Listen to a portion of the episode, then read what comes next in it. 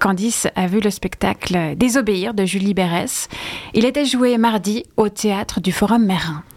Désobéir, c'est un truc qu'on ne nous apprend pas à faire. En tout cas, pas à l'école ou à la maison. Mais ça peut sauver des vies, des trajectoires. Des fois, désobéir, c'est une question de survie. Sortir de l'enfermement d'un mari, d'un père, d'une communauté, d'une religion. En 2017, à Aubervilliers, en Seine-Saint-Denis, dans le 9-3 comme on dit, là où on nous dit dans les médias que ça craint, qu'il faut pas y aller, que ça tire à balles réelles, qu'il y a de la drogue, de la violence, mais pas policière. Bref, la banlieue parisienne et tous ses clichés.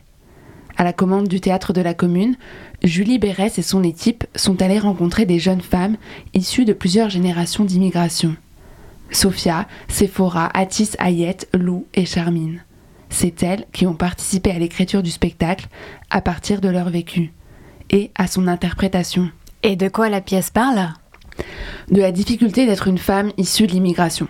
En gros, comment est-ce que tu te construis socialement entre pression sociale de l'intégration et conservatisme religieux familial? Comment est-ce que tu apprends à devenir toi-même en grandissant dans des contradictions? Ces batailles intériorisées sont maintenant sur le plateau du théâtre.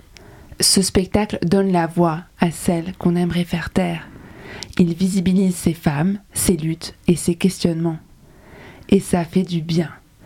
Ça fait du bien parce que j'ai pas l'habitude qu'une jeune fille de 25 ans me dise qu'elle a jeté tous ses habits moulants pour porter le voile, contre la volonté de ses parents, parce qu'elle a rencontré un mec sur internet. C'est clair que j'ai pas l'habitude de voir ça au théâtre. Désobéir vient ébranler nos grilles de perception. Ces témoignages, ils sont forts parce qu'ils sont vrais et interprétés avec justesse et émotion. Et de voir ces filles se libérer par le corps, en dansant, en chantant, en criant, en taguant les murs, en allant chercher dans leurs tripes, c'est beau. Tout y passe. La religion, les clichés, le métissage, les tabous sur la sexualité, la dot, les traditions, les violences physiques, la psychiatrie, le discours de Dakar de Sarkozy, l'école des femmes de Molière. Une, deux, trois, puis quatre voix à l'unisson pour dénoncer les injustices et réfléchir ensemble sur les questions fondamentales de leur construction.